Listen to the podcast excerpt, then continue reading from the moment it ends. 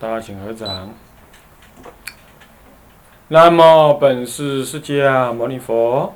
南无本师释迦牟尼佛。南无本师释迦牟尼佛。南无本师释迦牟尼佛。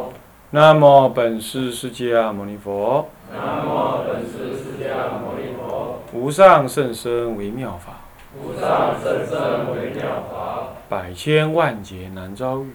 百千万劫难遭遇。我今见闻得受持，我今见闻得受持，愿解如来真实义。愿解如来真实义。啊，各位比丘、各位沙弥、各位敬人、各位电视机前面的啊居士大德，我们现在上天台入门，大家请放掌。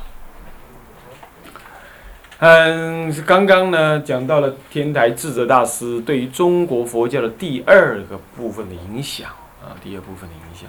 接着我们讲到第三个影响啊，嗯，大师惊鸿法华，那么律尊十颂，修归菩萨禅，学归般若三论，而旁摄诚实，这是智者大呃，这这是那个。鸠摩罗什大师呢，他表现出来在《易经》当中，我们可以表现出来是这样。在经典的主要红传上呢，它是红传法华的。嗯，据传记上的记载呢，他后来的那位，嗯，耶稣，谁呀？什么？嗯，那什么居里，居里耶稣摩，哎，对。居利耶稣摩这位大德啊，其实跟他讲解佛法的时候呢，是拿《法华经》跟他讲。所以《法华经》他是很专修的，他是很专修这部经的，哦，是这样。所以他因为《法华经》也针对声闻人回小向大嘛，那正是他的因缘嘛。所以他惊鸿法华，那么律尊十颂，他是随行，他的随行是十颂律啊，随横的随横是十颂律。那么修一菩萨禅，你坐禅三昧经呢？它是用菩萨禅来修的。那么学归学习呢？归般若三论，而旁摄诚实，旁摄诚实中，啊，事实上它是依诚实中来破俱舍论的了。啊，他对于俱舍论那种执着，呃，我我空法有这个立场，他是不认同。那么，因为这样子，他是一个彻头彻尾的大乘人呢，使得毕竟空的大乘思想于中国首度的大名。这个呢很奇怪，其实在中国弘扬经典呢、翻译经典的大师也不少。然而，要么他们是小乘师，要么他虽然是大乘师，可是呢兼弘声闻。或者是虽然是大乘师，可是语言文字跟大乘的理解当中没有那么锐利，而鸠摩罗什大师可不一样，他几乎是彻头彻尾的大乘师。他一来也不跟你多讲话，除了诚实论感觉起来有点声闻色彩以外，几乎所有的经跟论啊律就不提了哈，律就不分大小乘，呃经跟论呢都是一一都是清一色大乘。而且他讲解都是以做龙树的中观思想为一个主轴，啊，绝不离般若，所以这是很，而且他那个他那个中国文化的素养又这么高，所以弄了半天呢，就让人感觉完全无法抗拒他所传达的那么强烈的那个大圣气息，这点是很特别。那么，因为这样子，所以中国人完全的接受了他所弘传的所谓“毕竟空”的大乘思想，因此破除了近世以来啊，就东晋以来啊，这这鸠摩罗什大师以来啊，以前呢，那种所谓的神存形灭，就肉体会灭啊，那个精神会存着的这种道家思想啊，他就破掉。其实精神有没有永不灭啊？精神没有所谓的精神不灭这个东西。我们一直我们一直觉得说，我们有个灵魂在那投胎，是不是这样子啊？往生不是要靠灵魂吗？不是一般想法都不是这样子吗？是不是这样子啊？这是很可怕的想法，你知道吗？这是一种借用的想法。其实真实来讲，哈，不是那样的。你还一直以为有一个灵魂跑到观音菩萨那里去，去跟他学佛法啦，然后才跑回来啦，或者静坐的时候灵魂出窍啦，什么什么的，那都是你妄想心念念执着前念所造成的，没有真正一念是永存不变的。佛教不讲灵魂观的，你知道吧？佛教从来不谈灵魂，灵魂意味着什么？肉体背后的那个操控者。那个操控者是卓然独立在那，不随时间变化，他会跑那儿跑那，啊，这是道家一向的看法。而中国人的在理解佛教的时候，刚开始也是这么看的。不要说谁了，乃至慧远大师后来跟鸠摩罗什大师在。书信当中会那么深刻的讨论有关于法身的问题，也是因为他也执着神存形灭，好难呢。慧远大师这种一代的英杰大师啊，他都还会这么认知，后来才给鸠摩罗什大师说明了说法身不生不灭，不可思议，不是声闻人所说的五分法身。十八不共那种叫法身，不是，它是一个不生不灭、不可思议的存在。然而呢，它却不是众生所认知的灵魂永续，又不是那样。众生认知的灵魂是妄事相牵，前念追逐后念，就是我们现在这种。而灵明不不坏的那个、那个、那个。那个那个所谓的佛性法身呢，是从你的肉体透析到整个宇宙，这叫法界一念。就天台家讲的实相一念三千，那个法身已经不执着肉体形神的事情了，已经不是这个的。那才真正的实相般若底下所讲的道理。般若是从空破除你对一切的妄执。可是般若不坏，什么妙有？然而妙有所建立的法身观呢，已经不再是什么，已经不再是以我为存在的那种超我，这就变成外道的犯我了。法身不是那样子的，法身我们常讲法身骗一切，天台家讲一念三千，这一念即是什么不生不灭的法身观，这是这个道理。天台要趋趋入实相的时候，就是修这一念。这一念已经不是肉体当中一念，也不是思想中的一念，是法界一念。哦，这种观念呢，事实上是非常符合什么？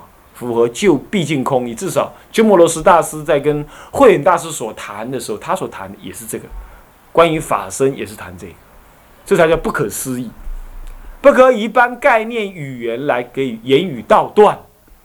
这是鸠摩罗什自己说的，所以有人呵斥天台家说：“天台家讲的实相，说它是不可思议。”哎，这个好像是一种犯我的思想，这根本就是断章取义，不是的。鸠摩罗什也这么说的。换句话说，最正统的西域所传来的对于佛法的法身正见呢，也是这样认知的。可是呢，老我们这些凡夫总认为那个所谓不可思议的法身，正是我们肉体坏掉之后剩下一个精神，那个精神念念投胎的那个东西，嘿，那就是法身。错了，那不是法身。肉体的坏，只是精神思想转化的一种表征而已，是你的精神招感你的肉体。而你的精神招感的肉体呢，有它一期的成住坏空。当这一期妄念所招感的肉体的成住外空已经坏了的时候呢，那么它肉体就泄。可是你那能招感肉体的那个妄想却从来不灭，那就叫做妄念专逐，念念逐着前念，逐啊逐追逐的逐，啊逐。着就是什么呢？那个、那个、那个执着的着，执着前念，又追逐又执着那个前念。也因为这样子，我们妄认为有个思想上的我，啊，因为妄念有一个思想上的我，就会妄念着有一个被我所思想的客观世界。那因为有个妄念。的一个我，也有一个妄念所被我执取的世界。那每一个人都有他的妄念，对不对？那每一个生命主体也有一个执取的外在世界。就你执取外在世界，我也执取外在世界。这就是泛网之珠，那个、那个、那个地珠啊，层层交汇，重重无尽的那个夜网相叠，就是夜感缘起。这业感缘起而升起的这个宇宙万物，有一堆鬼，所以他们的直取才直取出那那什么呢？那个我们人看到的水，是我们人的心情所直取的一个外境，那是一个我们认知我们认知错误的外境。然后呢，这种直取之后呢，那么形成了我们所共同认知的水。那么有一群鬼以他的妄想而共同直取了这堆水水变成血水，那么有一群浮游，他们的妄想共同直取了什么呢？直取了那个琉璃的地，琉璃的地啊，不是琉璃地，就是个就一般的地。那个浮游，浮游站在水面上，他不认为是水，是地，是地面。天人的妄想相执取，相互的执取，才招感出什么呢？那个水所转化成我们人类说水啊，他们招他们招感成为琉璃地，这都是一个业虚幻的业所互相感得的，相感，而究竟无有实相，无有实义，所以心外心内绝不可得。有个禅师问另外一位禅师说：“你看这块石头，是在心内呢，还是在心外？”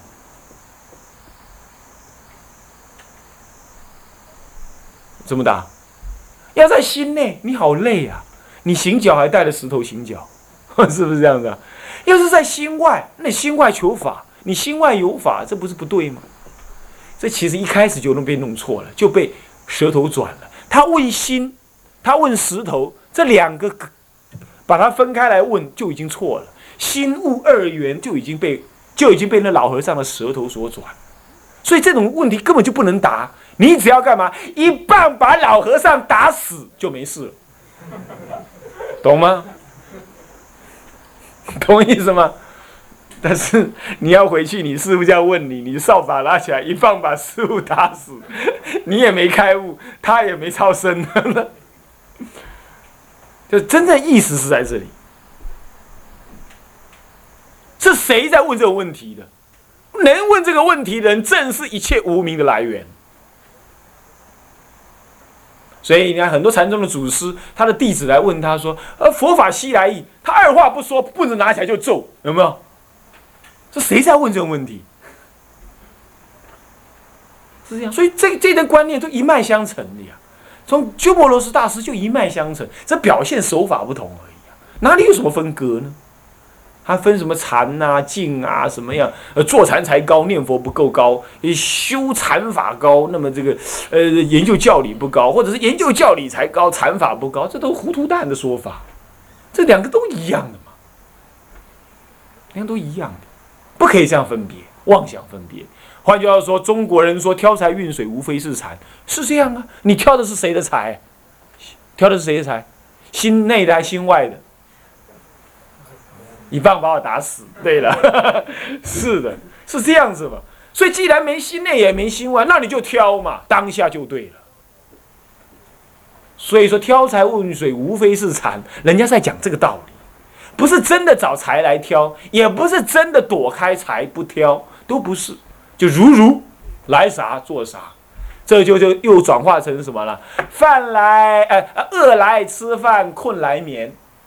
我呢也不持戒，可是我也不贪心。啊，我不守戒，可是我也不会随便犯，就这种心情，恢复到本来。这是般若究竟空义的妙地在这里。那么天台家讲说一念三千，就这一念呢，什么也不可说，因非内非外，非心外非心内，非横竖，非横非竖，这不是在空间的，非前非后，非时间的，这一念就具足了一切。所以这一念是法界一念，不是你那妄想心一念，不是。可是却从妄想心中看出，因为妄想心不是也在一念当中吗？所以天台家观这一念妄想，具足三千。所以就实相上来观是这样。那么这个就是行存，呃呃行灭神存这种这种过失啊，就能够排除。因为我们一直认为说。生命是这样的，肉体的跟精神的。你看，你去爱人不是也这样吗？有个女人很美哦，来我，我跟你讲，怎么美法？哇塞，在举世无双，沉鱼落雁，啊，羞花闭月之姿，世界超级美女，啊，然后呢，一棒打死，那么超级美女，那么好，那么好。可是呢，她本来是你的女朋友，但是呢，他突然间跟你讲说：“你这个笨东西，你你这没有用的家伙，你看赚钱这么差，你根本就比人家差劲的。”时候，他这样一直骂你，你还会不会爱他？渐渐你就不爱他了，对不对？你会这样想啊？我要爱一个心情柔软的人，我要爱一个心情柔软人呐。刚开始是面对肉体。物质，然后二之取，这是很粗的。我爱，我要。所以说，女人也是这样，女人也是，她爱一个男子亦复如是，她需要男子对她爱呀，拥抱她呀，占有她呀。那么男孩子就希望有一个女人被他占有，被他所侵犯，然后完全的直取他。这就是我们面对物境的时候，我们。在物上面直取，可是如果这个物境啊怎么样不让你直取，有没有可能有？他就在心情上面一直扰乱你，然后你说嗯，这个心不可爱，我不要爱这种女人，这种蛇蝎女人，你一个讲话这么恶，你看这么美有什么用呢？蛇蝎女人，我我宁可去找一个找一个比较温柔，但是不会那么美的。哎，你就你就宁可这样子，为什么？你执着肉体呢，固然很强啊。其实，在某种情况底下，你更执着那个我，我的 feeling，我的感觉。所以说，形体会泄，我们可以接受。可是，那个有时候你只取那个我，念念的只取那个我，几乎不动摇。所以，你宁可放弃那个世界第一美女，干嘛？在精神上不可爱的时候。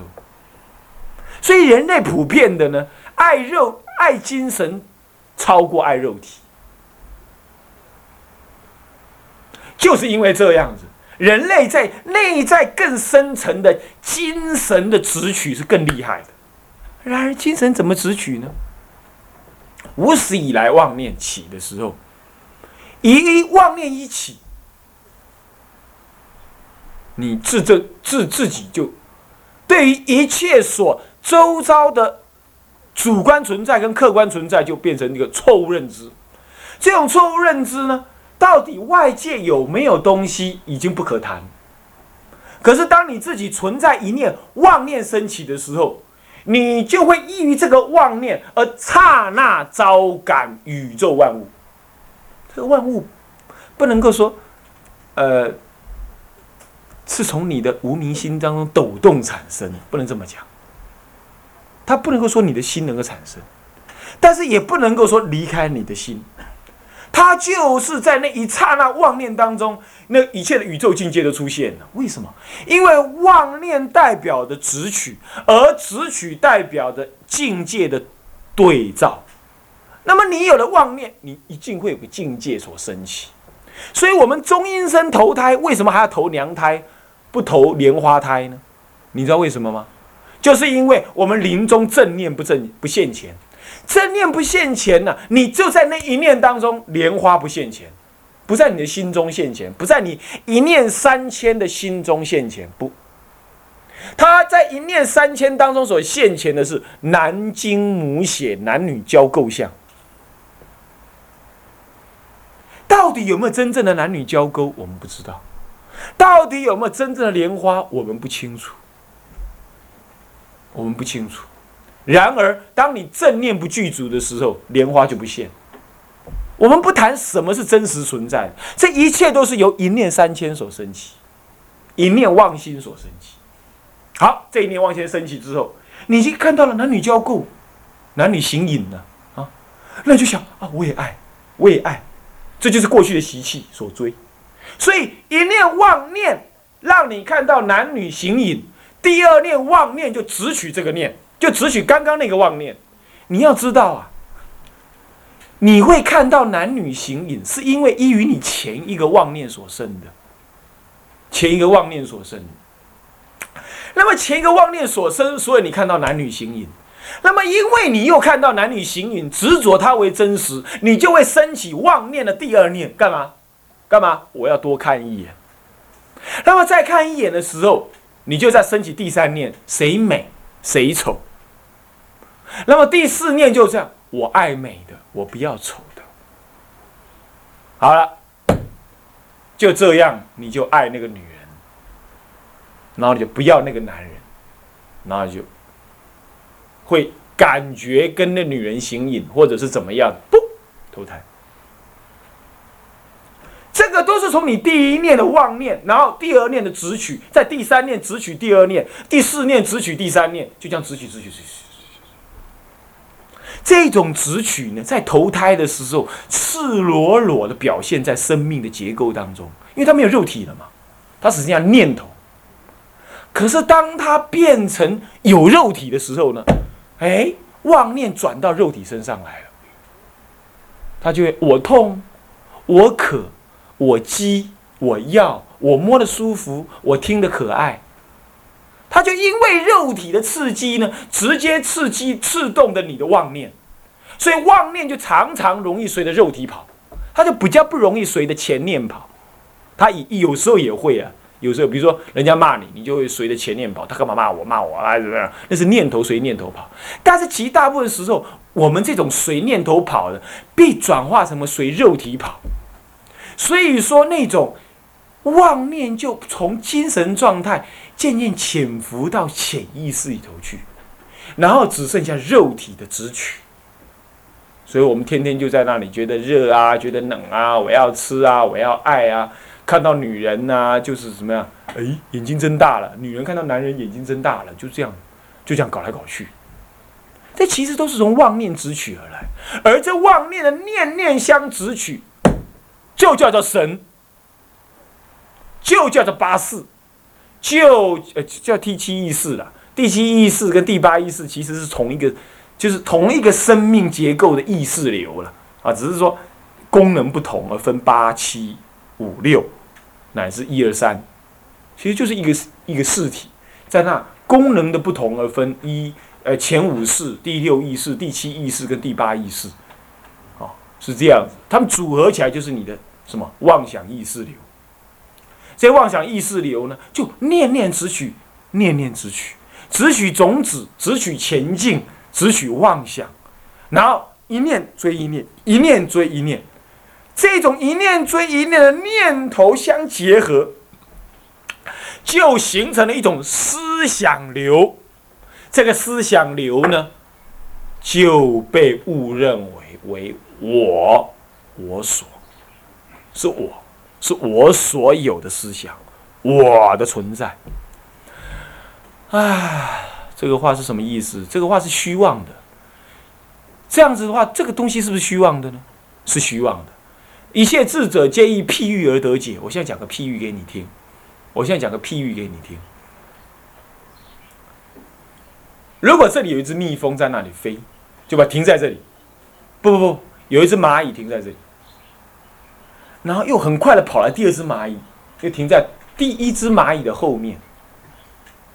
然后很快很快又跑来第三只蚂蚁，又跑到第三第二只蚂蚁的后面，乃至第四只蚂蚁又很快的跑到第三只蚂蚁的后面，那么第五只跑到第四只，第六只跑到第五只，就像一只接着一只这样排排排排排排排排排排，很快的排在那里的时候，你远远的看，你是看到什么？一条线，对不对？是不是？是不是？然后呢？如果第一只蚂蚁向前一步，第二只也向前一步，第三只、第四只都同时向前一步，向他们每一个人都同时同时间向前跨一步，你会看到这条线在往前挪动，对不对？对不对？对不对？你会不会认为那是一只蚂蚁跟一只蚂蚁的组合起来的？你会不会这样认为？你不会，你太远了嘛，你太粗了，看它，你太远了。你会感觉是一条线，一条真实的线，在那里完整的向前移动，对不对？对不对？思想就是这样子。我们如果把这些蚂蚁全部赶开来了，有没有线在那里动？对，我们自认为有个我。就是因为念头，第一念头加着第二念头，再加着第三念头，好多第四、第五、第六、第七、第八、第九，哇，连在一起，让你这些念头一一的相加在、相咬着、咬着、咬着，让你觉得有一串念头好像是我在那里动，懂吗？其实我们永远只有念头跟念头，没有那个真正念永远存在的念头。我们都是念念追逐前念的我，没有一个真实的念头中的我。也就这堆蚂蚁呢，都是都是一只咬一只，被赶开来就没有那个绳子了。念头都是一个念头咬一个念头。当把这个念头当下斩断，一念三千，看清楚实相的时候，你会发现这一念根本就是虚妄。一看透了这些，一口气吸进长江水，大势已毕。大势已毕，没有了。这个没有是一切世间的存在，可是你已经知道，已经无我了，也无众生了，也无佛了，因为佛也离不开这一念一念一念。这叫做现证。可是这个一念一念却仍然一直存在着的，对不对？就在这一念一念虽然不实而仍然存在，而它的存在呢，就显现了一念三千的一切万法的唯心，就在那里。所以万法唯心又转生出来了。